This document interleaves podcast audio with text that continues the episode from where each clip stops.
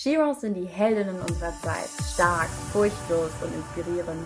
Wir möchten Frauen bestärken, ihr volles Potenzial auszuschöpfen, nie aufzugeben und als Shiro ein Vorbild für andere Frauen darzustellen. Wir sprechen mit echten Sheroes über ihre persönliche Geschichte. Dieser Podcast ist für alle Alltagsheldinnen da draußen und für die, die es noch werden wollen. Wir sind Sarah und Melina von Jasminum und das ist unser Shiro Podcast. Boris Bärmichel ist Visionär und Gründer des Fair Fashion Magazins Öko und Wien. Boris ist am Puls der Zeit. Er reist durch die ganze Welt und schaut sich Textilfabriken hautnah an, spricht mit Manufakturen in Portugal und der Mongolei. Als Technologiescout und Fotograf erkennt er die Veränderungen der Welt vielleicht früher als viele andere. Ich spreche mit Boris über die Zukunft der Fair Fashion Industrie, neue Fasern und was wir persönlich tun können, um gemeinsam die Umwelt zu schützen. Hallo Boris, schön, dass du da bist. Ja, herzlichen Dank für dieses schöne Interview. Boris, stell dich doch mal bitte ganz kurz vor. Ich habe es ja schon getan, aber vielleicht habe ich was vergessen. Wer bist du? Ich, wer bin ich? Oh ja, ich bin 55 Jahre alt, Unternehmer aus Bayern und Gründer der Öko Envie. Während die Öko Envie ist ein Projekt von vielen Projekten, was der Technologie Scout macht. Technologie Scout ist meine Firma, die sich mit Technologien auseinandersetzt und ähm, Technologien hilft in den Markt und andersrum auch Technologiepartnerschaften sucht. Also das ist der Schwerpunkt vom Technologie Scout. Und wir haben vor vielen Jahren eben auch angefangen, Naturfasern und Textilien im Bereich des Technologie Scouts zu erforschen. Okay, wow, das klingt ähm, ziemlich zukunftsorientiert. Gibt es diese Bezeichnung ähm, tatsächlich als Job oder hast du die jetzt irgendwie selber kreiert? Also ich habe die äh, 1991 selber kreiert und sie wurde dann in 93, 97 vom Fraunhofer Institut und anderen Organisationen aufgegriffen als Berufsbild und ist heute ein anerkanntes Berufsbild. Äh, es gibt sehr viele Stellensuchen für Technologie-Scouts ähm, im Schwerpunkt meistens aus der Industrie. Das heißt, hier geht es um Verbundstoffe, um neue Plastikfasern und solche Dinge. Ähm, da sucht man heute äh, vermehrt Technologie-Scouts und ähm, ich habe diesen Begriff eigentlich sehr, sehr weit gefasst. Wir beschäftigen uns äh, wirklich mit dem Thema Technologien als Kern und was ist die Idee dahinter, ist eigentlich Technologien für Menschen begreifbar zu machen, also Dolmetscher zu sein für Technologien, Verständnis zu finden für Dinge, die vielleicht kompliziert erscheinen mögen, es aber nicht wirklich sind. Also es ist immer wieder, dass wir, wir erleben Fachspezialisten und was die oft nicht können, ist sich korrekt auszudrücken, also so, dass es jeder versteht. Und das ist eigentlich so einer der ersten Aufgaben des Technologie-Scouts, ähm, Dolmetscher zu sein für Technologie.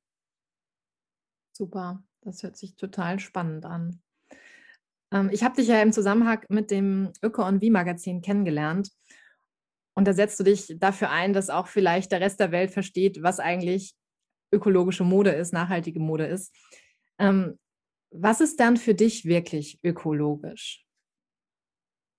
Das ist eine tolle Frage, die hat mir sehr gut gefallen. Was ist für mich wirklich ökologisch? Also letztendlich ist für mich wirklich ökologisch, im Einklang mit der Natur zu leben, so wie es unsere Urvölker, die wir fast überwiegend ausgerottet haben, getan haben. Das ist für mich eigentliche Ökologie. Heute ist das wahrscheinlich in unserer Welt gar nicht mehr möglich.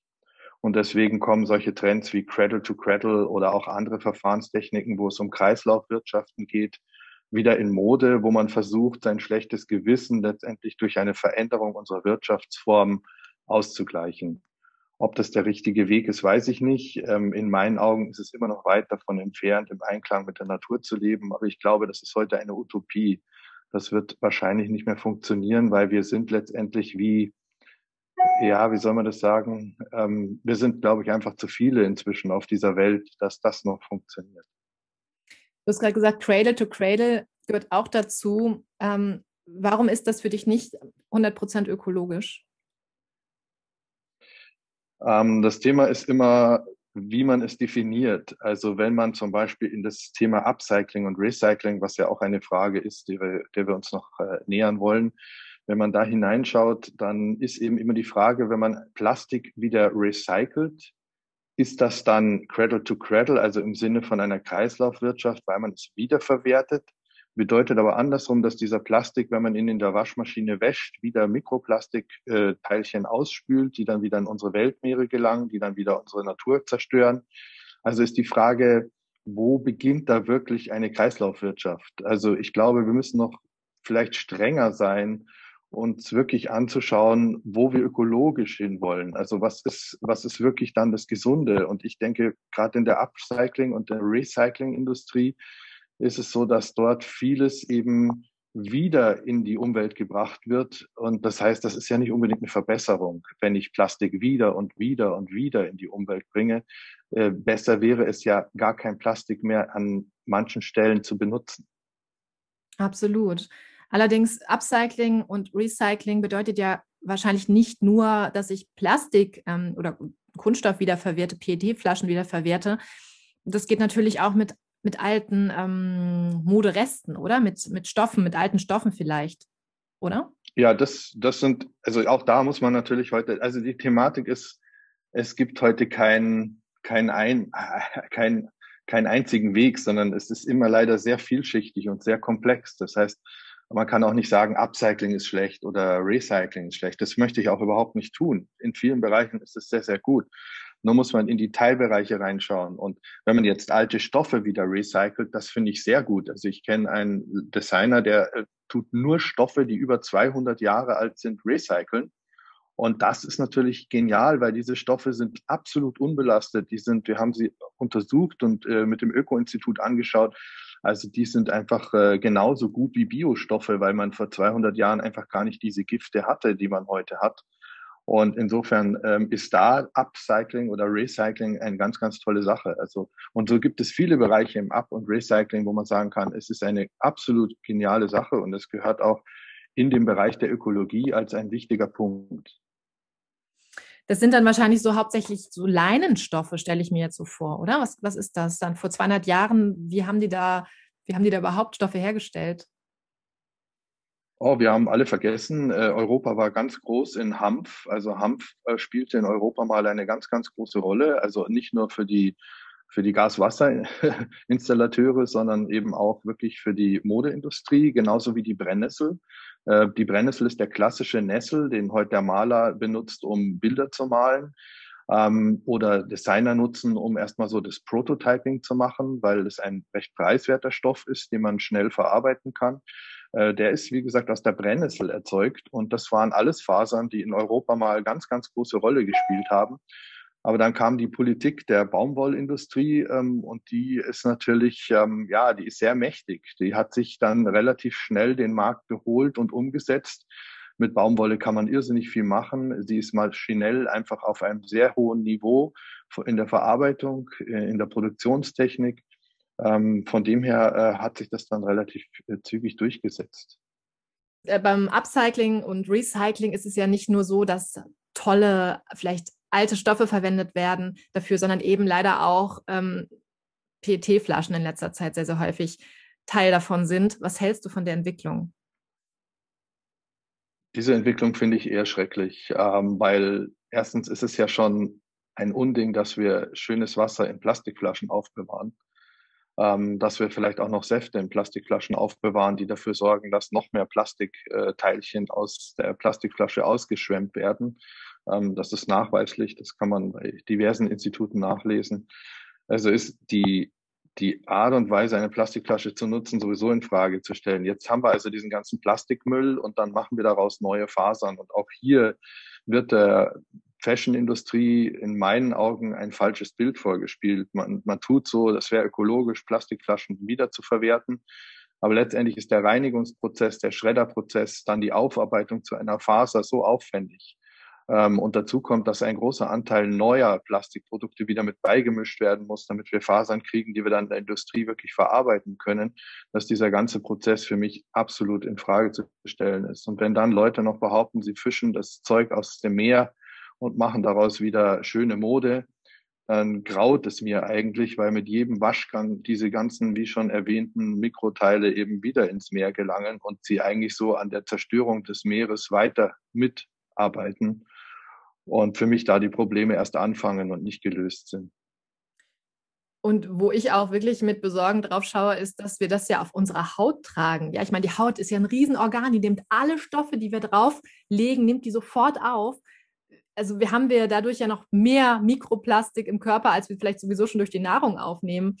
Ähm, also total schrecklich stelle ich mir das vor, so, äh, so Kleidung aus Mikroplastik tragen zu müssen oder Schuhe oder Mützen oder Schals. Das ist doch, glaube ich, alles andere als gesundheitlich äh, unbedenklich.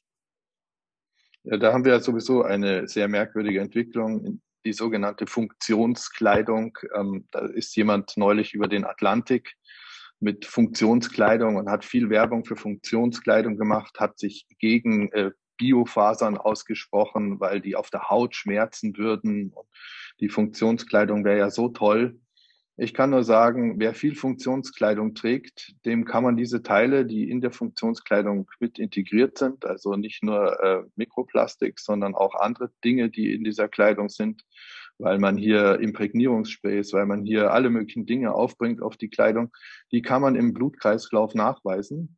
Und bei Extremsportlern wie zum Beispiel bei der Tour de France, die haben dann alle nachweislich im Blut von ihrer Funktionskleidung die Giftstoffe in ihrer Blutkreislaufbahn. Und ob das auf Dauer so gut und gesund ist, ich weiß es nicht. Ähm, ich denke immer, es ist einfach, je mehr man sich vergiftet an allen möglichen Enden und Enden, und, äh, Entschuldigung, je mehr man sich vergiftet, also seinen Körper vergiftet, ähm, desto höher ist die Wahrscheinlichkeit, dass man im Alter einfach erkrankt. Und das sehen wir ja an den Zahlen und das sehen wir auch an den Entwicklungen, wie viele ältere Menschen inzwischen äh, massiv krank werden durch äh, eben genau solche Dinge und natürlich auch noch eine Fehlernährung. Absolut, nur es wird leider meistens nicht darauf zurückgeführt. Also alle überlegen mal, warum bin ich krank geworden? Warum bekomme ich Krebs? so. Aber keiner führt das zurück auf Ernährung und vielleicht ähm, die richtigen Stoffe auf der Haut zum Beispiel. Das finde ich immer sehr lustig. Naja, ähm. es ist, es ist wie vieles in dieser Welt. Es hat alles mit Wissen zu tun und es ist schon sehr eigenartig, dass wir in vielen Bereichen sehr unwissend die Menschen lassen. Also man könnte fast schon sagen, dahinter steht eine Strategie. Ja, das stimmt. Ich meine, ich meine, es liegt ja an uns selber auch, ähm, uns zu belesen und das rauszufinden, was dann wirklich vielleicht ähm, der richtige Weg ist. Ne? Und aber viele machen es dann halt vielleicht auch einfach nicht, weil sie vertrauen, was halt in den Medien so erzählt wird, ne? was, was da so propagiert wird. Sehr, sehr schade. Ähm, Greenwashing ist ja auch so ein Thema. Warum denkst du, springen da jetzt so viele Labels auf und sagen, hey, ganz toll, ich ähm, mache hier Greenwashing. mach, sagen sie natürlich nicht, sie sagen, ich mache nachhaltige Mode. Aber im Endeffekt ist es eben Greenwashing. Was bedeutet das genau und warum denkst du, ist das gerade so populär? Naja, Greenwashing heißt ja einfach sein Image aufpolieren. Das heißt, wenn ich jahrelang Flüsse vergiftet habe, Kinder gequält habe, ähm, Menschen misshandelt habe und ausgebeutet habe, äh, dann ist das ja marketingtechnisch kein schönes Bild, was ich da vermarkten kann. Äh, würde man das äh, einfach in den Bildern, so wie ich es jetzt gerade gesagt hat, an sich vorüberziehen lassen, dann würde man diese Produkte wahrscheinlich schweren Herzens kaufen. Also ist eine Industrie bemüht, ihr Image aufzubauen. Und ähm, im Moment ist halt ich sag, Marketing ist ja immer so, man, man, man sucht die nächste Sau, die man durchs Ort, durch den Ort treiben kann. Also letztendlich ist es so. Wir haben das Wort Nachhaltigkeit inzwischen schon so missbraucht und so oft vergewaltigt, dass ich es gar nicht mehr hören kann.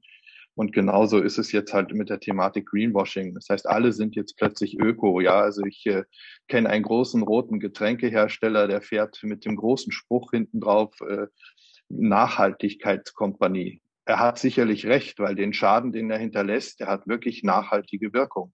Unser Gesundheitssystem wird damit belastet. Also man kann es so oder so sehen. Ja, das ist so, wie wenn die Bank wirbt mit der Bank ihres Vertrauens. Und ich habe nur die Erfahrung gemacht, man sollte nie einer Bank trauen. Also äh, man kann es eigentlich umdrehen. All diese Marketing-Sprüche sind eigentlich immer genau das Gegenteil. Wenn man sie umdreht, dann wird einem eigentlich schnell klar, mit was für einer Firma man es zu tun hat. Also das vielleicht zum Thema Image. Und zum Thema Greenwashing nochmal zurückzukommen, ja, es, es ist Trend und äh, durch Social Media und diese Schnelllebigkeit dieser schnellen Pushs und Kanälen muss man natürlich jetzt sehr schnell als Firma schauen, dass man irgendwo mit in dem Hype dabei ist. Und da ist natürlich äh, die Gefahr von Greenwashing oft sogar gar nicht mal bewusst, sondern es ist auch wieder hier ein großes Thema der Unwissenheit. Also ich habe jeden Tag Anrufe von großen Companies, die mir Produkte vorstellen, wo ich dann sage, ähm, schauen Sie mal hier, schauen Sie mal dort und dann fallen die plötzlich vom Hocker und sagen, oh Gott, warum hat uns das niemand gesagt? Dann sage ich, weil sie wahrscheinlich die falschen Berater haben, Leute, die halt die Industrievertreter sind und die ihre Produkte dementsprechend in den Markt bringen wollen, aber nicht unbedingt die Welt äh, in dem Sinne verbessern oder vielleicht gesünder machen wollen. Ja, ja, spannend, aber gut, dass du da aufklärst. Ich glaube, das hilft vielleicht den meisten da nochmal umzudenken auch. Ne? Ähm, Meeresplastik haben wir ja vorhin schon kurz angesprochen. Hm, was bedeutet es eigentlich genau für unser Ökosystem und wie kann da vielleicht auch die Modeindustrie Abhilfe schaffen, um das zu reduzieren? Also das Thema Meeresplastik ist ein fürchterlich trauriges Thema. Ich bin leidenschaftlicher Taucher ähm, und das nicht seit gestern, sondern seit, äh, 55, seit 50 Jahren. Also mit fünf Jahren habe ich das erste Mal den Kopf unter Wasser gehalten und entdeckt, dass da eine verborgene Welt liegt und die hat mich sehr fasziniert. Ähm, ich habe viel getaucht im ehemaligen Jugoslawien, ähm, also in diesem im, Mittelmeer sozusagen, auch in Italien an der Küste lang. Äh, ich habe am Roten Meer getaucht und ich habe das vor kurzer Zeit wieder getan und ähm, es ist so erschreckend, wie schlecht unser Meer beieinander ist, wie viel Korallen gestorben sind, wie viele Dinge es überhaupt gar nicht mehr gibt, ob es Steckmuscheln sind, ob es ähm, eine gewisse Fauna ist, die ich als Kind noch kannte, die heute einfach nicht mehr existiert. Und ähm, ich habe den Luxus gehabt, vor vielen Jahren in einem Projekt nach Australien zu dürfen und durfte auch am Barrier Reef tauchen. Und auch da musste ich feststellen, dass die Veränderung überall spürbar sichtbar ist. Und ich glaube nicht, dass wir das noch umdrehen können. Selbst wenn wir jetzt alles Plastik aus dem Meer fischen, bleiben so viele Mikroteile in diesem riesigen Ozean hängen. Und dazu kommen noch die ganzen anderen Dinge, die wir hineinschmeißen, wo wir meinen, dass, dass sie dann keiner mehr sieht, Fässer und Verklappung und all diese Dinge, dass man eigentlich sieht, dass unsere Ozeane liegen auf dem Sterbebett. Und das ist was, was mich sehr, sehr, sehr traurig macht, gerade wenn ich tauche, muss ich ganz ehrlich sagen. Und ich weiß nicht, ob wir da nicht schon zu spät sind, was jetzt nicht mhm. heißt, okay, dann machen wir Vollgas so weiter. Aber ich denke, wir müssten da viel, viel mehr tun. Und ähm, ja, die Frage ist, wie sich sowas finanziert. Also vielleicht statt anstelle von ähm, Recycling äh, von PET-Flaschen vielleicht dann besser ähm, Geld spenden, oder? Für die Reinigung der Ozeane oder äh, sowas wäre dann vielleicht sinnvoller. Oder was denkst du da? Was könnte da funktionieren? Ich glaube, wir sind alle aufgerufen zu überlegen, was wir konsumieren und uns das vielleicht viel deutlicher bewusst machen, was unser Konsum, also der jede, jeder individuelle Konsum letztendlich für Konsequenzen hat. Das ist vielleicht schwer zu ertragen. Es ist vielleicht auch für viele eine absolute Provokation. Aber gerade wenn ich so diese Schnelllebigkeit sehe, die im Moment ja so populär ist und noch immer schneller wird und immer schneller wird, dann ist die Frage, ob ein Innehalten, was ja jetzt durch Corona-Krise passiert ist, wir hatten plötzlich so ein bisschen ein Innehalten und jetzt finden viele Leute plötzlich zu anderen Werten wieder zurück, was mich sehr freut. Also ich sehe sehr viel Positives in dieser angeblichen Krise. Ähm, zeigt mir, das wäre der richtige Weg. Also jeder kann sich jeden Tag aufmachen, für sich zu entscheiden, was zu verändern. Und das ist, glaube ich, das Allerwichtigste, dafür ein neues Bewusstsein zu erlangen. Da hast du absolut recht. Das ist super, super wichtig, dass wir wirklich alle anfangen umzudenken und nicht in unserer Blase, die schon immer funktioniert hat, irgendwie weitermachen. Weil das funktioniert halt irgendwann dann jetzt nicht mehr. Ja. ja, ich möchte mich auch nicht, ich möchte mich auch nicht als was Besonderes begreifen, weil ich habe, wenn ich auf mich gucke, genug zu tun. Ja, ich äh, habe mhm. immer wieder das Thema, dass ich fliege und ich habe ein ähm, das ist ein schwieriges Thema für mich. Ja, wie gehe ich mit dem Fliegen um? Ich pflanze jetzt jedes mhm. Jahr 150 Bäume, weil ich meine, es tut vielleicht einen kleinen Anteil zu dem, was ich da tue. Aber es ist für mich ein schwieriges Thema, was ich noch nicht gelöst habe. Das sind genauso Punkte, ähm, wo ich meine, da kann jeder in sich hineingehen, kann jeder in sich schauen, ähm, was er tun möchte, was er für sich auch aushält und kann diesen Weg halt beschreiten. Und wenn das jeder anfängt, glaube ich, äh, hätten wir sehr schnell schon eine große Veränderung. Ja, sehr, sehr gut, das stimmt. Ja, sehr guter Ansatz. Du bist ja auch immer nach, auf der Suche nach, ähm, nach neuen Stoffen, eigentlich sind es ja alte Stoffe, nach Stoffen, die vielleicht besser geeignet sind und die Umwelt vielleicht nicht so belasten. Wir haben letztens über Zellstoff gesprochen. Ähm, was hat es mit dieser Faser auf sich? Der Zellstoff als solches ist eigentlich eine sehr spannende Entwicklung. Ähm, der Zellstoff bedeutet immer, dass er meist aus Holzfasern gewonnen wird. Ähm, es gibt auch andere Zellstoffe aus anderen Baumarten, Pflanzenarten, ähm, die man gewinnen kann. Es gibt auch ähm, Fasern, die wie Casein, also wo, wo man sozusagen aus Milch ähm, Fasern macht. Solche Entwicklungen gibt es auch, auch sehr spannend sind. Aber bei all diesen Entwicklungen, Basis Zellstoff, ist immer das Thema, dass man eben, man kann sich ja vorstellen, ein Holz ist keine Faser, ein Holz ist äh, ja, der, das ist hart, das ist äh, das hat ähm, Splitter und Spreisel und so weiter. Ist das also, man muss es aufbrechen und man muss das sozusagen erstmal in irgendeiner Form flüssig bekommen und dann daraus eine Faser machen zu können. Und bei diesen Prozessen kommt oft äh, sehr viel Industrie in Einsatz. Ähm, man hat hier riesige Maschinen, man hat hier riesige Kessel, äh, die müssen gefüllt werden, da müssen Sachen gebleicht werden, weil ähm, Zellstoffe eben dazu neigen, dass sie eine gewisse Farbe haben, die viele nicht so attraktiv finden. Das heißt, man bleicht sie erstmal, weil wenn es weiß ist, kann man natürlich es wieder in alle möglichen Farben färben. Ähm, also ist das Thema Zellstoff ein Thema, was man aus ökologischer Sicht genau betrachten muss, ob es eben auch wirklich so ökologisch ist, wie es oft verkauft wird. Weil dahinter stehen halt teilweise wirklich Industrieabläufe und die klassische Industrie ist es noch nicht gewohnt, äh, in Kreislaufwirtschaft oder in gesunden Prozessen an die Thematik heranzugehen, sondern die interessiert das Endprodukt und die Verarbeitungsfähigkeit des Endprodukts. Und was man da letztendlich dann für Prozesse dazwischen hat, das ist der Industrie an vielen Ecken nicht egal, aber äh, es ist halt einfach eine Kostenfrage. Mhm. Und insofern ähm, sind Zellstoffe für mich keine klassischen äh, Bio- oder Naturfaserstoffe. Also es ist auch sehr interessant, dass bis heute kein Zellstoff, was ich weiß, eine GOTS, also Global Organic Textil Standard, ähm, hat bis heute, glaube ich, kein Zellstoff geschafft. Äh, IVN Best würde gar nicht in Frage kommen. Das ist der höchste Standard, den wir im Moment haben. Und das zeigt mir eigentlich auch ganz klar, dass der Zellstoff nicht in die Kategorie Ökostoffe fällt.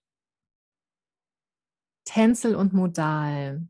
Diese Fasern tauchen in letzter Zeit wahnsinnig häufig in Bettwäsche auf, in Kleidung. Überall sind sie aufgeführt. Wie nachhaltig sind diese Fasern wirklich? Ja, die, die sind Trend, das ist absolut korrekt, aber sie sind eben zellstoffbasierende Fasern. Und wenn man jetzt einfach mal nüchtern, ganz nüchtern und neutral diese Fasern oder diese Stoffe anschaut, dann haben sie heute keinerlei Zertifizierung im Bereich der Ökologie, also keine GOTS-Zertifizierung, keine IVN-Best-Zertifizierung. Und das alleine sagt eigentlich schon genug über diese Stoffe aus. Sie sind nicht wirklich ökologisch. Ähm, möchte ich kurz noch auf das nachhaltig eingehen. Das Problem nachhaltig und auch bio sind beides Begriffe, die ja in keiner Form geschützt sind. Das heißt, diese Begriffe können in jedem Zusammenhang verwendet werden. Und das ist letztendlich Irreführung des Verbrauchers. Also ähm, letztendlich ist alles nachhaltig. Der schlimmste Giftstoff ist nachhaltig. Wenn er Menschen umbringt, hat das eine nachhaltige Wirkung. Also insofern kann man zu allem sagen, es ist nachhaltig. Hast du für dich dann einen Begriff gefunden, ähm, der Nachhaltigkeit ersetzen könnte? Das ist eine gute Frage, ja, die, die stellen wir uns öfters. Ähm, was könnte diesen Begriff ersetzen? Das Problem bei diesen ganzen Begrifflichkeiten ist halt immer, dass sobald sie zu einem Trend werden, werden sie halt auch schon missbraucht, weil unsere mhm. Marketingindustrie so irrsinnig schnell ist im Verarbeiten von Begriffen.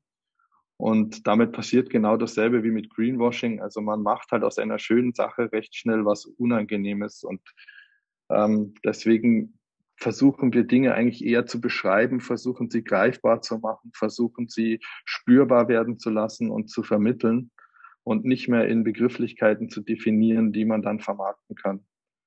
Wir versuchen uns ein bisschen der Vermarktung zu entziehen. Also wir sind wirklich, wir haben uns selber eine Ethik auferlegt und wir haben selber für Öko-Envie eine Strategie festgelegt in drei Stufen, warum wir über manche Dinge zum Beispiel gar nicht berichten, äh, aber dafür über andere ganz, ganz viel berichten, ähm, weil das eben für uns in unsere Strategie und unsere Art von, wenn man es nennen will, ökologischen Marketing, aber ich mag das Wort Marketing einfach schon nicht so richtig, ähm, benutzen. Wir versuchen auch da für uns einfach einen neuen Weg zu finden. Mhm. Sehr, sehr gut. Lass uns nochmal über Zertifizierung sprechen. Ich glaube, da ähm, ist auch so ein großer Dschungel ähm, von Zertifizierungen, die, die wir gar nicht irgendwie alle zuordnen können. Es steht ja auch irgendwie immer dieses ähm, Bio-Label gerne mal drauf und so. Was ist bei Kleidung? Wo, auf welche Zertifizierung kann man achten, die wirklich auch ähm, einen guten Hintergrund haben? Also einer der bekanntesten und etabliertesten ist das sogenannte GOTS, also äh, Global Organic Textile Standard, ähm, GOTS-Zertifikat. Also überall, wo GOTS draufsteht, ähm, ist auch ein Prüfverfahren dahinter, was ähm, sehr, sehr gut durchdacht und umgesetzt wird, was kontrolliert wird. Und die Menschen, die das machen, ich kenne viele davon, äh, das wirklich mit ihrem, mit ihrem ganzen Einsatz äh, persönlich äh, sehr ernst nehmen und sich über viele Jahre dort ganz, ganz stark einsetzen, damit wir hier auf einen Standard kommen, der wirklich eine Qualität ähm, besiegelt. Mhm. Das kann ich an der Stelle auch nur empfehlen, also immer auf Gott zu achten. Jetzt hat leider unsere Bundesregierung ähm, nicht diesen Standard quasi als Textilstandard umgesetzt, sondern sie hat einen grünen Knopf definiert, der jetzt ein neues Zertifikat darstellt, was ähm, mehr drauf schaut, die Arbeitsumgebung und den fairen Umgang äh, sozusagen zu gewähren, aber Aspekte äh, des, des ökologischen Stoffes auch mit aufnimmt. Aber dieser, dieser Einsatz der Bundesregierung hat bedeutet, dass zum Beispiel Früher war es so, dass der Gottstandard fünf Prozent Elastan zugelassen hat und nicht mehr, also sechs Prozent, dann war es schon nicht mehr GOTS zertifizierbar. Und durch den grünen Knopf hat man sich jetzt auf zehn Prozent geeinigt. Und das sind für mich die falschen Richtungen und die falschen Bewegungen. Und ich verstehe unsere Bundesregierung nicht, warum sie nicht einen Standard, der schon so viele Jahre existiert, weit über 30 Jahre, warum sie diesen nicht äh, benutzen kann und ihm ein, eine Basis gibt, so wie es beim TÜV und bei der DEKRA ja der Fall war, ähm, sondern einen eigenen definiert, der das Ganze etwas aufweicht und der Industrie noch mehr Möglichkeiten bietet, äh, im Bereich von fast schon Greenwashing tätig zu werden, weil zehn Prozent Elastananteil ist dann schon ein hoher Anteil in einem Stoff. Und das finde ich eine sehr, sehr traurige Entwicklung. Deswegen ist für mich der höchste und beste Standard im Moment IVN Best. Mhm. Ähm, den kennt nur kaum ein Mensch. Äh, das ist eine Bewegung auch vor über 30 Jahren aus der Naturfaserbewegung äh, heraus. Das sind die Menschen, die eben aus Brennnessel, aus Hanf, aus ähm, Tierhahn äh, eben Produkte fertigen, die sauber sind, die ökologisch voll vertretbar sind mit Naturfarben, ohne Einsatz von Giften und sonstigen Dingen.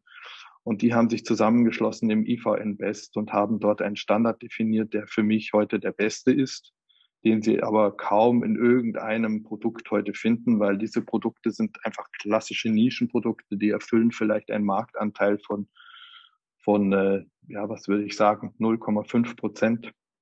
Okay. Wenn es denn so viel ist. Also das ist eben sehr, sehr exklusiv dann an der Stelle und leider nicht breit in der Masse. Die anderen Zertifizierungen sind, ähm, es gibt so viele verschiedene Zertifizierungen, wie du es schon angesprochen hast, äh, ob das jetzt ähm, äh, die ganzen äh, anderen Normen und Sachen sind, die für mich aber nicht so die Rolle spielen, weil sie ähm, sie zertifizieren oft andere Dinge oder Dinge, die nicht so im Fokus stehen auf die Textil, auf den Textilbereich und wirklich auch auf die dahinterliegenden Verarbeitungsketten. Also da ist schon der GOTS ein ganz klarer äh, für mich ganz klarer guter Zertifizierungsstatus, so wie IVN Best auch. Sehr gut. Ich würde auf jeden Fall die Zertifizierung, die jetzt wirklich relevant sind, nochmal in die Show Notes schreiben, auch für euch, die jetzt zuhören. Ähm, was können wir denn tun, um mehr Nachhaltigkeit in unseren Kleiderschrank zu bringen? Naja, wir, wir können, wenn wir uns von einem Teil verabschieden, es durch ein neues ökologisches, also ein sogenannter Öko-Fashion ersetzen. Das ist schon mal ein großer Schritt, aber genau da kommt man ja dann ins Thema hinein. Woran erkenne ich jetzt, was ist wirklich Öko-Fashion?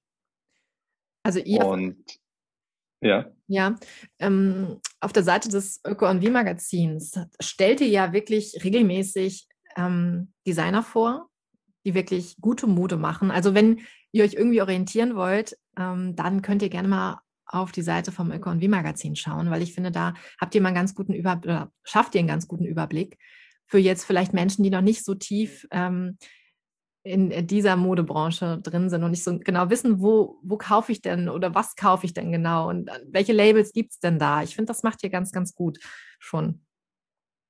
Ja, also es gibt für mich zwei ganz klare Linien. Das eine sind die Naturfasern, also das kann man sich einfach merken, Naturfasern. Äh, Naturfasern sind eben Fasern wie Biobaumwolle, wie Hanf, wie ähm, Brennnessel, wie Rami. Das sind Naturfasern, also wirklich aus Pflanzen. Und dann gibt es die tierischen Fasern, Wolle, Ziegenhaar, ähm, eben all diese Haarfasern, die sozusagen genauso gut sein können, wenn sie dann eben biologisch, ökologisch verarbeitet und hergestellt werden. Ähm, das sind eigentlich so die zwei klassischen Kriterien. Alles andere, was sich dann drumherum rankt, ähm, ist oft in der Phase, sich dahin zu entwickeln, aber es hat halt noch keine Zertifizierung. Es hat es ist noch nicht geprüft und, und, und angeschaut worden und von dem her sollte man da sehr skeptisch sein okay. ähm, und solche Produkte eigentlich eher nicht einsetzen. Ich werde mal eben kurz zur Tür gehen und denen sagen, dass ich noch nicht fertig bin, weil die hören nicht auf zu klingeln. Kleinen Moment. Okay, okay.